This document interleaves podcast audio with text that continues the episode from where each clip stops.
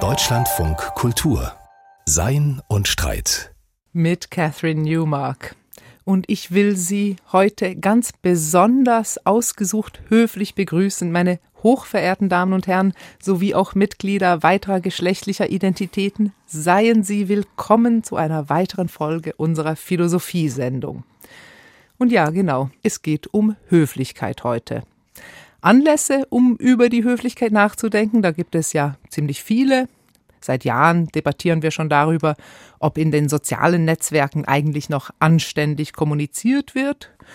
Und man könnte auch sagen, dass viele der aktuellen sehr polarisierten Debatten von Maskenregeln bis zu Gendersternen in gewisser Weise Ausdruck eines handfesten gesellschaftlichen Streits darüber sind, auf wen man wie und warum Rücksicht nehmen sollte. Vielleicht also auch eine Frage der Höflichkeit und nachdenken darüber, was eigentlich Höflichkeit ist und wozu sie gut sein könnte, darf ich jetzt mit Nils Marquardt, meinem Kollegen, er war lange Redakteur des Philosophiemagazins, jetzt ist er beim Kulturressort von Zeit Online. Guten Tag, verehrter Herr Marquardt, wie ausgesprochen angenehm, dass Sie den Weg zu uns gefunden haben. Ich bedanke mich ganz herzlich, Frau Newmark. Nils Marquardt, wenn ich Sie in dieser Weise mit ausgesuchter Höflichkeit begrüße, dann ist das natürlich irgendwie komisch, weil es Situationen gibt, wo bestimmte Höflichkeitsformen irgendwie übertrieben oder fehl am Platz erscheinen. Es kann also auch so etwas wie ein zu viel an Höflichkeit geben. Heißt das also, dass Höflichkeit nicht immer und nicht unter allen Umständen was Gutes ist?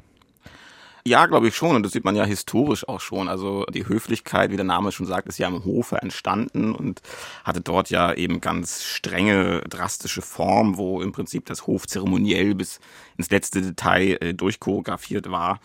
Und eben diese Form von Höflichkeit, also die extrem streng ist, die auch dazu da ist, um letztendlich Macht zu repräsentieren, die hat natürlich dann auch schon relativ früh starke Kritik erhalten. Eine große Kritik gegenüber der Höflichkeit, die dann im bürgerlichen Zeitalter und äh, denken wir zum Beispiel an Jean-Jacques Rousseau, den Philosophen, die dann aufgekommen ist, ist natürlich, dass das eine starke Form von Entfremdung ist, äh, dass es nur reine Oberfläche ist. Und sowas kann man natürlich in gewissermaßen bis heute auch beobachten, dass es auch heute noch Formen der Höflichkeit gibt, die im Prinzip nur Oberfläche in dem Sinne ist, als dass dahinter etwas verborgen wird, was eben vielleicht dann nicht so höflich ist. Aber das wäre vielleicht dann auch eine Unterscheidung, die man treffen könnte, dass es Formen der Höflichkeit gibt, die sich zum Beispiel nur auf Manieren beziehen, also die im Prinzip eine, eine Hülle exerzieren, dass es aber auch andere Formen von Höflichkeit gibt, wo es vielmehr um eine Form der intrinsischen Motivation gibt und wo so Begriffe wie Rücksicht, Zuvorkommenheit, Angemessenheit dann tatsächlich eine, eine Rolle spielen. Genau, Sie haben jetzt schon einige sehr wichtige Unterscheidungen eingebracht, also die Frage nach der Oberfläche versus der Tiefe von Höflichkeit. Da müssen wir gleich noch bestimmt äh, stärker drauf zurückkommen. Auch, dass es natürlich Höflichkeit immer schon auch eine gewisser Weise ein umkämpfter oder zumindest umstrittener Begriff ist, also dass man immer daran schon Kritik üben kann.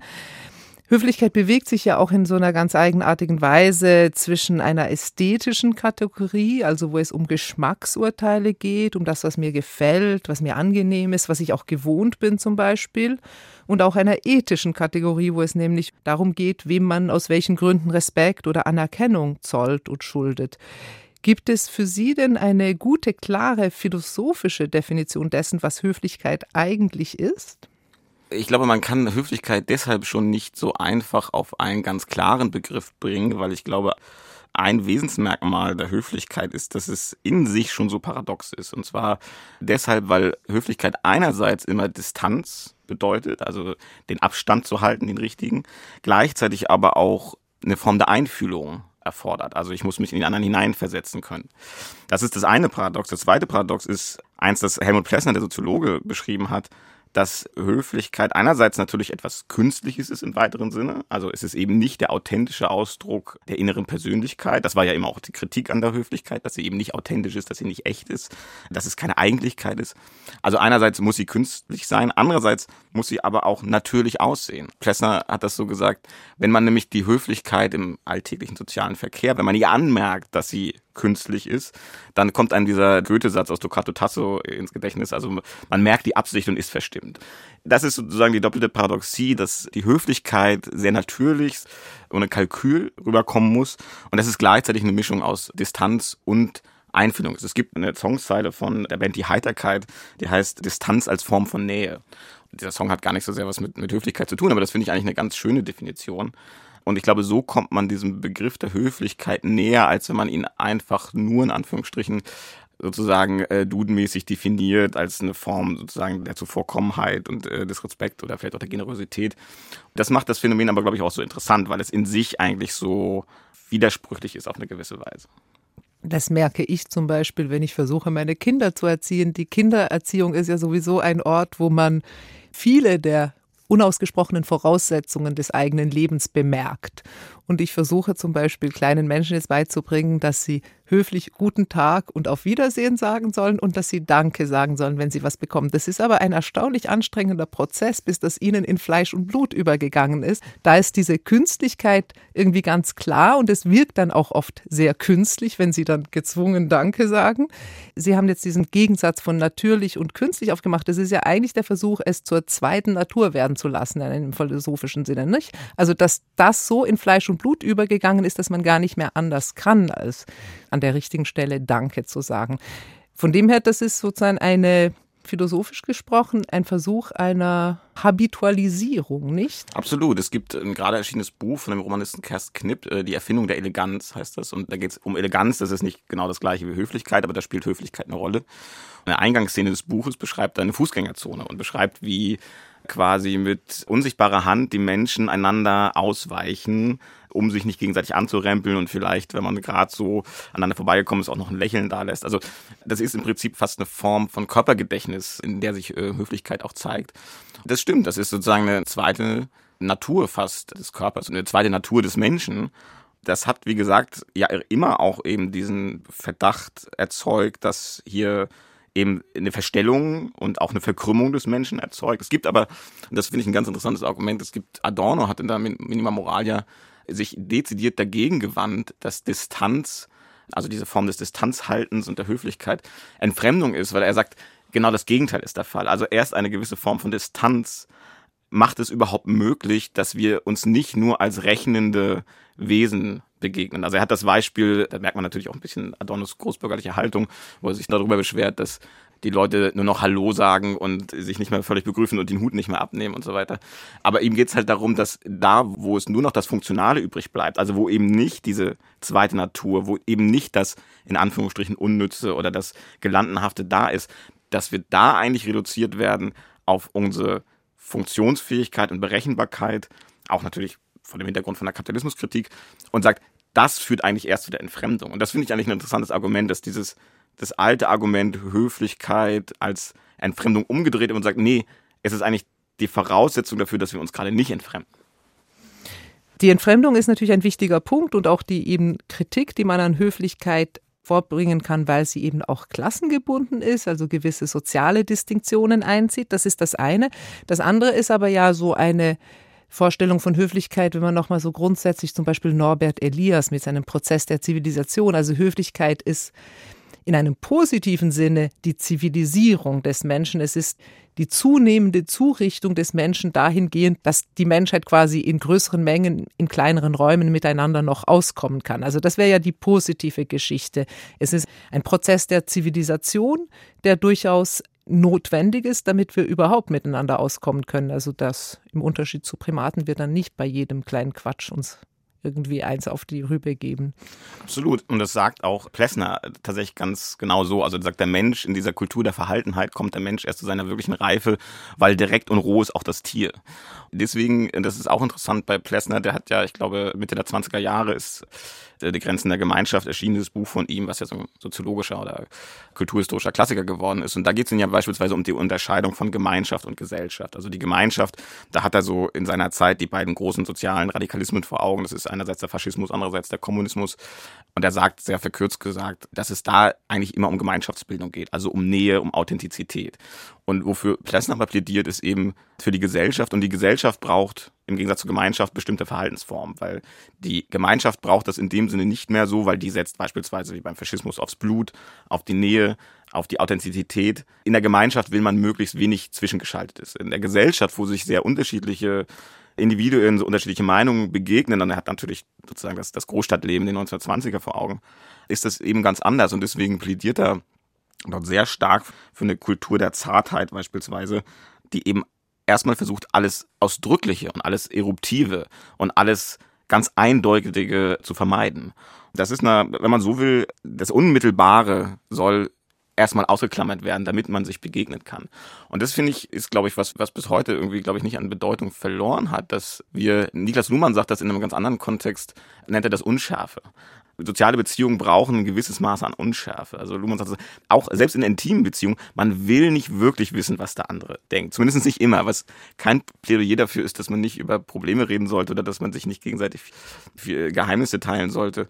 Aber ich glaube, diese Form der Unschärfe oder der der Zartheit, wie Plessner das nennt, das sind auch heute noch zwei Dinge, glaube ich, die für die Regulierung des sozialen Verkehrs und zwar auf ganz vielen Ebenen, ob das einfach nur im Alltag ist oder ob das auch in Debatten gilt oder wo auch immer, sind immer, glaube ich, noch zwei, die wirklich eigentlich nach wie vor ziemlich wichtig sind oder vielleicht sogar immer noch wichtiger werden oder wichtig wären. Denn in gewisser Weise, so interessant das ist und so einleuchtend, läuft es doch so einem aktuellen oder gegenwärtigen Konsens zuwider, wo es eben doch ganz oft um so etwas wie Authentizität geht. Also man soll eben sein wahres Selbst zeigen. Und man hat es auch verdient, für sein wahres äh, Selbst Anerkennung und Liebe zu bekommen. Also in dem Sinne müsste man sagen, das klingt alles wunderbar, aber es hat so einen Hauch von altmodischer Gesittetheit irgendwie, wenn man solche Motive von Distanz und Zartheit überlegt. Das stimmt. In Teilen wirkt das irgendwie alt, was natürlich damit zu tun hat, dass wir, ähm, und das wurde ja soziologisch auch schon vielfach beschrieben, dass wir in einer Welt leben, wo eben solche Werte, Sie haben es gesagt, wie Authentizität, wie Echtheit eine starke Rolle spielen.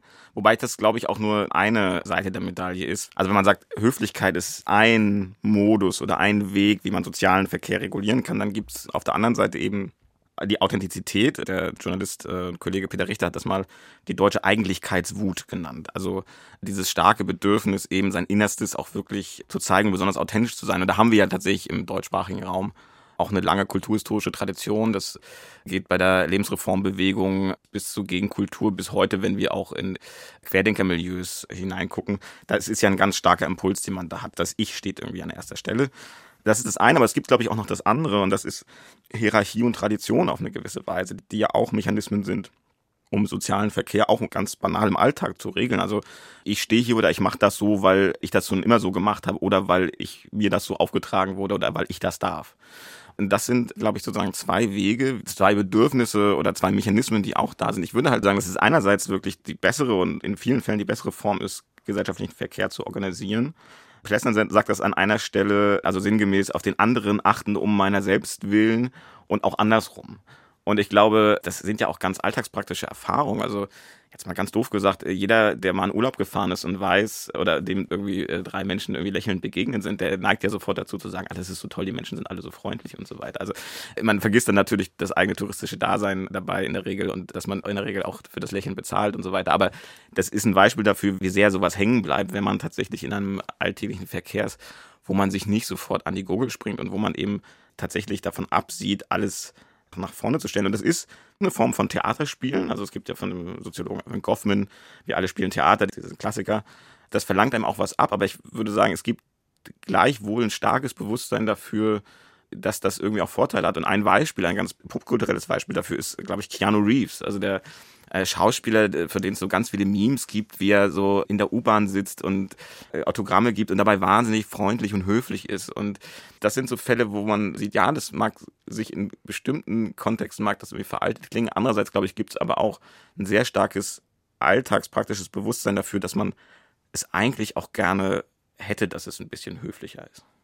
Das Loblied der Höflichkeit sind wir jetzt durchgegangen. Die haben aber natürlich auch schon angedeutet, dass es durchaus eine schon seit längerem bestehende Kritik an Höflichkeit gibt.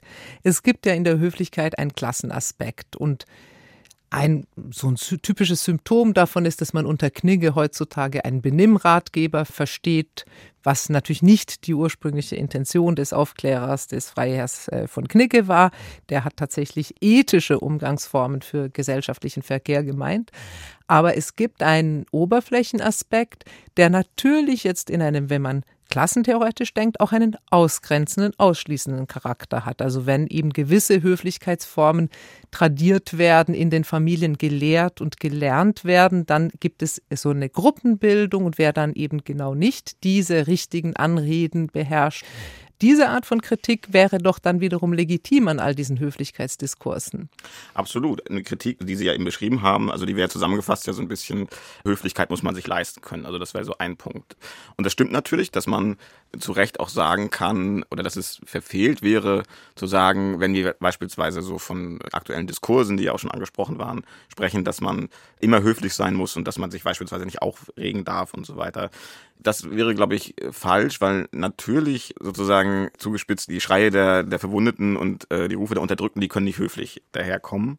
Das ist vollkommen richtig. Gleichwohl würde ich sagen, dass in dem Kontext ich den Eindruck hätte, dass es mittlerweile aber also diskursmäßig auch so ist, dass sehr viele Akteure mittlerweile mit Empörung sehr gut umgehen können. Also das lässt sich, glaube ich, in sehr viele Diskurse sehr gut einspeisen, um eine gewisse Empörungsmaschine weiterzutreiben. Da sieht man dann wieder, die Linken haben es so gemacht und die Rechten haben es so gemacht. Und ich glaube, dass sozusagen so eine gewisse diskursive Hitze, mit der kann sehr gut umgegangen werden. Ich glaube, es hat mittlerweile, man könnte auch fast sagen, so eine gewisse Form der höflichen Distanz, wenn man so will, ist auch das diskursstrategisch, glaube ich, oft nicht so das Schlechteste. Das wäre der eine Aspekt. Jetzt haben Sie noch von der Klassenstruktur gesprochen. Das stimmt natürlich auch, dass man das beobachten kann. Das ist, sagen wir mal, so gerade im, im Großbürgertum oder so im, im Halbadel, sei es in Deutschland, sei es aber auch etwa in Großbritannien, eben diese Tradition hat, dass man bestimmte Formen der Höflichkeit einfach im College oder der Universität oder der Privatschule gelehrt bekommt. Also da ist jetzt zum Beispiel der ehemalige Premierminister Großbritanniens Boris Johnson, das ist ja so ein klassisches Beispiel. Also diese Eton Boys und so weiter, die schon als kleines Kind irgendwie Griechisch lernen und ihr Latinum kriegen und all diese Regeln haben. Aber also so ein genau, Oberschichtshabitus. Genau. Und da, da merkt man aber, und da sprachen wir ganz am Anfang drüber, da merkt man, glaube ich, diesen Unterschied, oder da kann man diesen Unterschied sehr gut zeigen. Das ist quasi dieses äußerliche Korsett bestimmter Manieren, die man dann pflegt. Also man weiß, welche Gabel man zu was benutzen muss und wie man irgendwie was macht. Aber das scheint mir oft nicht was mit einer intrinsischen Einstellung zu tun haben, die irgendwie verbunden mit, wäre mit dem, was Plessner Zartheit nennt, sondern genau das Gegenteil. Gerade weil es in bestimmten Oberschichtenmilieus eben dieses Korsett von Manieren gibt, kann man das auch permanent übertreten, weil man das quasi wie so ein Mantel irgendwie anlegen kann und dann auch wieder ablegen. Und also das also kann man ja bei Boris Johnson und überhaupt bei Teilen der britischen Oberschicht sehr gut sehen. Sie meinen sowas wie dieses dann teilweise auch sehr rüpelhafte Verhalten, genau. was dann aber genau. gedeckt genau. ist dadurch, dass genau. der Grundhabitus ein Oberschichtshabitus genau. ist. Das wird in Großbritannien, also da gibt es auch, auch verschiedene Bücher darüber, über diese Kultur dieser Oberschicht, die dann halt eben in Oxbridge, also in Oxford und Cambridge studiert haben, die aus diesen Familien kommen, wie sehr das dort verankert ist, sich einfach alles rauszunehmen sowohl ökonomisch, aber auch äh, im Alltag und wie man dann äh, zum Beispiel auch mit bediensteten Personal umgeht und so weiter und so fort. Und da würde ich sagen, genau da kann man diese Unterscheidung machen, dass es dort eine formale Hülle ist, in der man tatsächlich etwas verstecken kann. Also da würde diese Kritik, die man eben an diesem Oberflächenphänomen dann hat, da würde ich sie durchaus greifend sehen. Ich glaube aber, man könnte dann immer das differenzieren, wovon wir schon gesprochen haben, von einer Form der Höflichkeit, die wirklich eine Haltung ist, die was Intrinsisches hat und die vor allem zum Ziel hat, jetzt gar nicht völlig altruistisch unterwegs zu sein und irgendwie das nur zu machen, um anderen Leuten eine Freude zu machen, sondern von einer Haltung, die das macht, mit dem Bewusstsein, dass es sich so zusammen einfach dann doch irgendwie ein bisschen besser aushalten lässt. Aber vielleicht noch ein Gegenpunkt wäre dazu ja so etwas wie, es gibt bei Goethe auch diesen schönen Ausdruck, die Höflichkeit des Herzens, die der Liebe verwandt sei. Und es gibt natürlich auch Formen von Zugewandtheit oder von einer ethischen Haltung, die nicht in einem landläufigen Sinne mit Höflichkeit, wie wir sie oft auffassen, äh, korrelieren. Also man denke so an zum Beispiel proletarische Milieus, die jetzt da würde niemand Höflichkeit sagen, zu aber da eine gewisse ethische, moralische Aufrichtigkeit an den Tag legen, wo zum Beispiel Gastfreundschaft ganz anders gepflegt wird, wo Großzügigkeit auch ganz anders ausfällt. Also solche Dinge, das sind ja dann auch irgendwie Dinge, die in diesen kulturellen Milieus eine Rolle spielen, die vielleicht nicht unbedingt unter dem Oberbegriff der Zartheit oder Distanz fallen würden, aber doch eindeutig unter das, was Sie jetzt als ethische Haltung beschrieben haben, fallen. Absolut, das würde ich vollkommen sagen. Also äh, wie Sie es gesagt haben, also Gastfreundschaft, das Prinzip der Gastfreundschaft, das ist ja philosophisch auch viel untersucht worden. Jacques Derrida, der französische Philosoph, hat da ja ein ganzes Buch drüber geschrieben, wo es eben unter anderem darum geht, dass diese Gastfreundschaft immer ohne Bedingung ist gewissermaßen. Und das in der Tat, glaube ich, kann man in sehr vielen verschiedenen Milieus sehen und eben auch insbesondere in jenen, die irgendwie fernab von eben diesen großbürgerlichen Milieus sind, von denen wir eben gesprochen haben. Und das würde ich absolut unterstreichen, also dass es Kulturen gibt, wo eine Generosität gepflegt wird, die umso enormer ist, weil sie sich eben nicht aus einer Überfülle speist, sondern weil man sagt, wir haben gar nicht so viel, aber ein Gast ist da und wir, wir teilen das erst recht noch. Und gerade vor diesem Begriff Hintergrund der Gastfreundschaft ist es in Deutschland natürlich nochmal besonders interessant, weil man ja den Eindruck haben kann, dass das Konzept der Gastfreundschaft im Gegensatz zu anderen Teilen der Welt oder wahrscheinlich sogar den meisten Teilen der Welt in Deutschland ein bisschen anders aufgefasst wird. Das merken wir ja schon im Begriff des Gastarbeiters, der ja immer mindestens eine Ambivalenz hat, wenn nicht sogar ähm, eine starke negative Konnotation, so wie er historisch benutzt wurde. Und dass da immer dieses, man ist nur auf Zeit da mitspielt. Also genau das Gegenteil von ohne Bedingungen. Und es gab jetzt auch vor wenigen Wochen oder Monaten gab es auch in den sozialen Medien beispielsweise so einen Clip, das war ein Polizeieinsatz in Berlin. Da haben Polizisten, glaube ich, einen Flüchtling aus der Wohnung geholt. Das hat, glaube ich, die Frau mitgefilmt. Da sagte der eine Polizist, du bist nur Gast in meinem Land. In so einer ganz aggressiven äh, Haltung. Da wird das natürlich sehr deutlich, wie das Wort Gast in Teilen in Deutschland benutzt wird. Nämlich genau andersrum, genau konträr zu dem, wie es, glaube ich, in vielen anderen ja, Milieus. Oder wie es in der Bibel natürlich in dieser oder kanonischen Geschichte von Sodom, wo quasi ja. der Lot sich als Gerechter herausstellt, weil er anstelle der Vergewaltigung der Gäste ist es erlaubt, dass seine Töchter vergewaltigt werden, was natürlich diese krasseste aller Stories ist, aber im Prinzip die Absolutheit dieser Gastfreundschaft anzeigt. Ich glaube, das ist auch das, worauf Derrida sich dann genau. stützt. Das ist interessant. Also da sind wir schon bei ethischen Aspekten, die eben vielleicht jetzt nicht dem Namen nach, aber doch der Sache nach viel ähm, auch mit so etwas zu tun haben wie einer Haltung, die vielleicht mit Höflichkeit nur noch grob beschrieben werden kann. Ich glaube, wir sollten vielleicht noch mal zudem, Sie haben es schon mehrfach erwähnt, äh, soziale Netzwerke sind natürlich so ein Kampfplatz, in dem das viel diskutiert wird, ob man hier überhaupt noch ansatzweise höflich miteinander diskutiert, auch gerade mit Blick auf sowas wie politische Polarisierungen. Da gibt es ja so verschiedene Initiativen oder auch immer wieder so kleine Eigenversuche, zu versuchen, dass man vielleicht auch in der digitalen Kommunikation höflicher ist. Radikale Höflichkeit war mal so ein Stichwort, was so umgegangen ist, also dass man auf jeden Einwand und auch auf jede Beschimpfung nochmal besonders höflich antwortet. Kann das überhaupt funktionieren? Ist nicht ein Aspekt von Höflichkeit auch so etwas wie leibliche Präsenz? Emmanuel Levinas, der große Phänomenologe, hat ja gesagt, es ist das Angesicht des anderen, das von mir eine ethische Antwort herausfordert. Brauche ich den anderen physisch präsent und ist das das Problem in den sozialen Netzwerken, dass ich den so nicht sehe und darum ihm auch keine Verbundenheit gegenüber empfinde? Wahrscheinlich spielt es eine Rolle, weil natürlich auch ganz viele Formen der Höflichkeit eben auch nonverbal sind, beziehungsweise auf Gesten beruhen. Also das Lächeln oder die Geste des Vorlassens. Das sind alles Sachen, die eben eine, eine körperliche Dimension haben. Wobei ich dennoch gar nicht sagen würde, dass das irgendwie unmöglich wäre in sozialen Netzwerken. Es ist aber natürlich schwierig und es, es macht es in der Tat umso einfacher, wenn man sich sieht, weil man ja dann doch auch neben diesen Gesten und den körperlichen Komponenten oft einfach diesen ganz banalen Effekt hat, dass man feststellt, dass die Leute real dann doch gar nicht so äh, schlimm sind, wie man das denkt.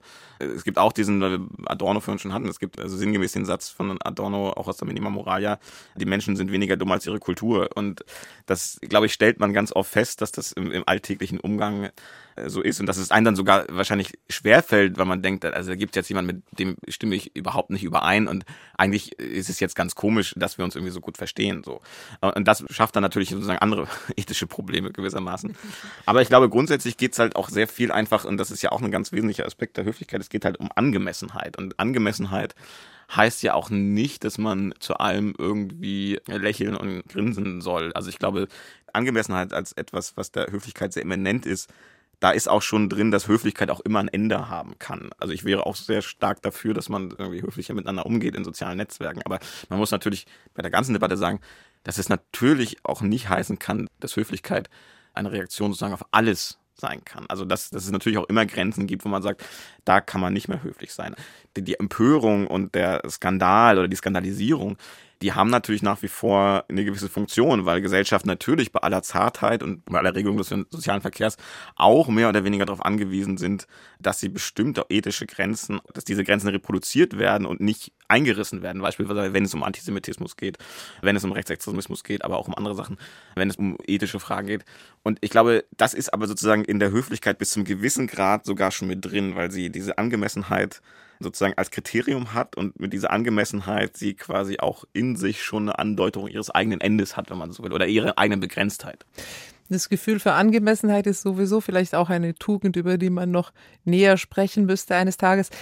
Sie waren schon jetzt bei den Grenzen von Höflichkeit. Sie hatten schon vorhin auch erwähnt, dass es natürlich Situationen gibt, wo man auch nicht mehr höflich sein kann. Und jetzt nicht nur, indem man eben Grenzen setzt gegenüber klar menschenfeindlichen Dingen, sondern vielleicht auch, indem es gewisse Empörungen gibt oder gewisse Betroffenheiten, die Höflichkeit nicht zwingend erlauben. Sie sprachen, glaube ich, von den Schreien der Verwundeten. Dazu gibt es das aktuelle Stichwort ist Tone Policing, also wer in die Öffentlichkeit hinein eine Kritik anbringt in einem rüden Tonfall, weil es um eine Sache ganz zentral geht. Es geht um Rassismus oder Sexismus und es hängt da sehr viel dran. Dem wird dann oft vorgeworfen, das ist jetzt aber nicht so verbindlich formuliert, dass ich darauf anständig diskursiv antworten kann. Und das wird dann wiederum kritisiert, das sei Tone Policing. Da sind wir ja auch nochmal so in einem Anwendungsfeld, wo man sich fragen kann, wie weit trägt da Höflichkeit? Was es noch komplizierter macht, ist, glaube ich, dass es eine doppelte Verschiebung in diesem Feld gibt. Also, dass wir einerseits auch beobachten können, dass wir gewisse bürgerliche, also liberale und konservative Milieus haben, die ja eigentlich kulturhistorisch eigentlich ja aus diesem Höflichkeitsfeld kommen oder das sozusagen hochgehalten haben, dass wir da teilweise eben fast eine Umdrehung sehen, also dass man sich wirklich mit sehr drastischer Sprache über die Woken beschwert und dass es so weit sogar geht, zumindest in den USA, wo man quasi so eine Anti-Einfühlung hat, also dieses Own the Lips, man macht alles man spricht und handelt so, dass es das Gegenüber möglichst stark provoziert. Das ist sozusagen nur noch so eine Politik des Ex Negativo. Ich bin dezidiert unhöflich. So, und das ist sozusagen eine, eine Umdrehung, dass das gerade, zumindest in Teilen, aus liberal-konservativen Milieus kommt. Auf der anderen Seite haben wir natürlich linke Milieus, die zumindest in Teilen historisch aus der Gegenkultur kommen, wo man ja eigentlich darauf verzichtet hat, eigentlich auf diese ganzen Formen äh, der Höflichkeit, wo man eben sehr stark das Authentizitätsideal hochgehalten hat, wo man sich eben nicht in diese ganzen Förmlichkeiten hineinbegeben wollte wo man das jetzt zum einen einfordert, dass man sagt, also bestimmte Formen des, des sprachlichen Respekts einfordert und dann gleichzeitig natürlich aber auch gewisse, sagen wir mal, argumentative Spannungen erzeugt, wenn man das wiederum in großer Wut macht. Das kann argumentativ begründet sein und das muss auch sozusagen kein logischer Widerspruch sein, weil natürlich die Argumentation ist, dass es darum geht, denjenigen den Respekt zukommen zu lassen, bei denen das historisch bis dato nicht so sehr der Fall war, aber gleichwohl kann man ja einfach beobachten, dass das dann diskursstrategisch mindestens Widersprüche erzeugt und das ist ja bis zum gewissen Grad sogar nachvollziehbar, wenn dann man von außen darauf guckt und sagt, naja, es geht jetzt um die Einforderung Respekt, aber sozusagen diese Einforderung von Höflichkeit und Respekt kommt in einer Form daher, die genau das Gegenteil ist. Dass das für den einen oder anderen ein bisschen schwierig zusammenzukriegen ist, kann ich ehrlich gesagt bis zum gewissen Grad auch nachvollziehen da sind wir dann eben schon sehr stark bei dem Punkt, wo Höflichkeit und Anerkennung in ein Verhältnis treten. Also man fordert Anerkennung, aber die Frage ist, ob man das sinnvoll fordern kann, ohne wiederum das Gegenüber anzuerkennen als jemand, der eben auch irgendwie noch dahin gebracht werden muss. Und Sie sagen, dafür kann es auch gute Gründe geben, aber das ist so die Frage. Also ob es neben der radikalen Höflichkeit auch eine radikale Unhöflichkeit geben kann, die sinnvoll ist in einer politischen Art und Weise. Wir sprachen ja vorhin schon drüber. Ich glaube, es geht natürlich in gesellschaftlichen Aushandlungsprozessen noch immer darum, bestimmte Grenzen deutlich zu machen. Also es gibt von zum Beispiel ähm, Karl Otto Honrich, einem Soziologen, der so aus der Frankfurter Schule kommt, der hat das zum Beispiel eben für den Skandal bestimmt, dass Skandale genau diese Funktion haben und dass Skandalisierung, die eben ja dezidiert nicht im höflichen Ton daherkommen kann, sondern genau im Gegenteil, dass das eben die gesellschaftliche Funktion hat, bestimmte Grenzen, bestimmte ethische Grenzen abzustecken, die für eine liberale, aufgeklärte Gesellschaft auch wichtig sind. Insofern glaube ich, ist das definitiv so, dass es auch eine Kultur der Unhöflichkeit, eine Kultur des Zurückweisung, des Widerstands geben muss. Aber auch da würde ich sagen, kommt halt auch immer auf einen Einzelfall an. Ich glaube, das ist auch was, wenn man den Bereich Höflichkeit betrachtet, dass dieses Theaterspiel, diese zweite Natur, von der wir sprachen, dass das eine ganz starke situative Komponente hat. Also, dass es jeder Fall ist für sich im Zweifelsfall anders. Und das ist natürlich in so Managementsprache würde man wahrscheinlich heute sagen, das ist eine Form emotionaler Intelligenz. Also das kann man auch diskursstrategisch, glaube ich, irgendwie daraus bis zu einem gewissen Grad mitnehmen, dass, dass es sehr schwierig ist, irgendwie so Patentrezepte für irgendwas zu haben und dass sich sowohl in diskursiven Fragen, aber auch in Alltagsfragen ist dann immer schon auch sehr stark auf den Einzelfall ankommt, ob es jetzt vielleicht die Höflichkeit ist, die da weiterhilft oder ob das ein konkreter Fall ist, wo man sagt, hier muss man irgendwie auch Grenzen deutlich machen oder hier muss man auch unhöflich sein, um dem gegenüber wiederum die eigene Unhöflichkeit nicht bis zum Schluss durchgehen zu lassen. Das sind natürlich so Aushandlungsprozesse, die dann aber immer ganz stark vom Einzelfall abhängen. Also emotionale Intelligenz wäre der Management-Sprech, sagen Sie das, oder man könnte auch klassisch philosophisch sowas eben wie Urteilskraft sagen, die eben den Einzelfall prüfen muss ist es was Urteilskraft und vielleicht sogar noch ein bisschen weiter. Also ich will es mit Adorno nicht übertreiben, aber äh, da der in seiner Minima Moral ja wirklich äh, sehr viel zur Höflichkeit gesagt hat, gibt es auch eine wunderbare Stelle, die man, glaube ich, äh, einfach zitieren muss. Und da wird das auch so deutlich, es ist fast so eine Art auch der letzte Ausweg, das letzte, was man machen kann. Also Adorno sagt, Zitat, es gibt aus der Verstricktheit keinen Ausweg. Das Einzige, was sich verantworten lässt, ist, den ideologischen Missbrauch der eigenen Existenz sich zu versagen und im Übrigen privat so bescheiden, unscheinbar und unprätentiös sich zu benehmen, wie es längst nicht mehr die gute Erziehung, wohl aber die Scham darüber gebietet, dass einem in der Hölle noch die Luft zum Atmen bleibt. Und das ist ja sozusagen noch eine Steigerung von Urteilskraft. Das ist im Prinzip, wenn man so will, Höflichkeit als Last Resort. Höflichkeit als letzter Ausweg aus einer verfahrenen Situation. Das ist vielleicht ein ganz guter Endpunkt für unser Gespräch. Nils Marquardt, ganz herzlichen Dank für all diese Ausführungen und dieses ausgesprochen höfliche Gespräch. Ich bedanke mich ganz herzlich. Und wir kommen ganz zum Schluss noch auf ein anderes Thema, was einen gewissen nostalgischen Hauch hat.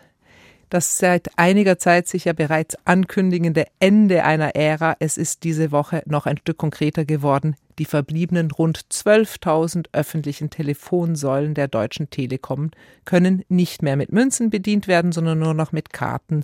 Und bis 2025, da sollen die öffentlichen Fernsprecher ganz verschwinden. Kein Wunder in Zeiten, wo schon Achtjährige mit eigenen Handys rumlaufen. Aber gerade für diejenigen von uns, die sich an die Zeiten vor dem Mobiltelefon erinnern, auch ein Anlass zur Nostalgie. David Lauer hat sich für uns Gedanken gemacht über den melancholischen kulturellen Echoraum der guten alten Telefonzelle. Das Telefon ist, wie der Brief, ein Medium der Privatheit, sogar der Intimität. Das heißt nicht, dass seine Inhalte nicht geschäftlicher oder politischer Natur sein können, aber seine Botschaften sind nicht öffentlich. Sie werden nicht ausgestrahlt an ein unbestimmtes anonymes Publikum, sondern sind Anrufe im buchstäblichen Sinne, gerichtet an eine ganz bestimmte, gezielt ausgewählte Adressatin. Und wie der Brief wurde der Anruf lange Zeit vorrangig im Privaten, in den geschützten Wänden der heimischen Wohnung empfangen. Jemanden zu Hause anzurufen galt daher als Eindringen in die Privatsphäre, das sich nur zu bestimmten Zeiten schickte. Walter Benjamin schildert diesen Umstand in seiner Berliner Kindheit um 1900 mit Worten, in denen sich auch die Kinder der 80er Jahre noch wiederfinden können. Der Laut, mit dem der Apparat zwischen zwei und vier, wenn wieder ein Schulfreund mich zu sprechen wünschte, anschlug, schreibt Benjamin, war ein Alarmsignal, das nicht allein die Mittagsruhe meiner Eltern, sondern die weltgeschichtliche Epoche störte, in deren Mitte sie sich ihr ergaben. Die Intimität des Telefonierens wird noch dadurch gesteigert, dass der übertragenen Stimme ein Moment leiblicher Gegenwart innewohnt. Die Stimme ist tönender Atem. Emotionale Regungen zwischen Argwohn und Anteilnahme, Zorn und Zärtlichkeit schlagen sich unmittelbar in ihr nieder. Wer telefoniert, lässt zumindest diesen Aspekt der Körperlichkeit des Gesprächspartners an sich heran. Zeugnisse aus der Frühzeit des Telefons schildern diese akustische Anwesenheit des Abwesenden als eine beinahe spiritistische Erfahrung. Dass das Motiv des Telefonanrufs zwischen Liebenden in Filmen, Liedern und Literatur des 20. Jahrhunderts tausendfach ausgestaltet wurde, hat damit zu tun. Die Telefonzelle ist die architektonische Manifestation dieser Intimität des Telefonierens. Die engen Häuschen waren zugig und ungemütlich, doch bildeten sie, durch vier Wände und ein Dach vom umgebenden Stadtraum abgegrenzt, Inseln der akustischen Privatheit, mitten im öffentlichen Raum. Die Intimität, die sie gewährten, konnte sogar größer sein als die des heimischen Apparats, der sich oft an zentraler Stelle in einer geteilten Wohnung befand. Generationen von Jugendlichen haben das, was niemand außer der Person am anderen Ende der Leitung hören sollte, in Telefonzellen ausgesprochen. Ein anonymes Zuhause auf Zeit kostbar, weil die Münzuhr gnadenlos die Minuten heruntertickte und draußen verärgerte Wartende von einem Fuß auf den anderen traten. Die wenigen übrig gebliebenen Telefonzellen von heute sind archaische Monumente einer untergegangenen Epoche der Mediennutzung. Schon dass man ihnen irgendwann ihre schützende Außenhülle nahm, war ein Vorbote ihres Untergangs. Der Schritt, sie in naher Zukunft endgültig abzuschaffen, passt in die Zeit. Die Intimität des Telefonierens ist ein unverständlicher Topos geworden, seit die Welt per Handy und Headset immer, überall und on the move telefoniert. Die Grenze zwischen dem Privaten und dem Öffentlichen hat sich aufgelöst, wenn das Intimste wie selbstverständlich vor Publikum verhandelt wird. Wenn im Bus der Telefonierer zur Linken seine schmutzige Ehewäsche ausbreitet, während am Handy zur Rechten lautstark Geschäftsbeziehungen gepflegt werden.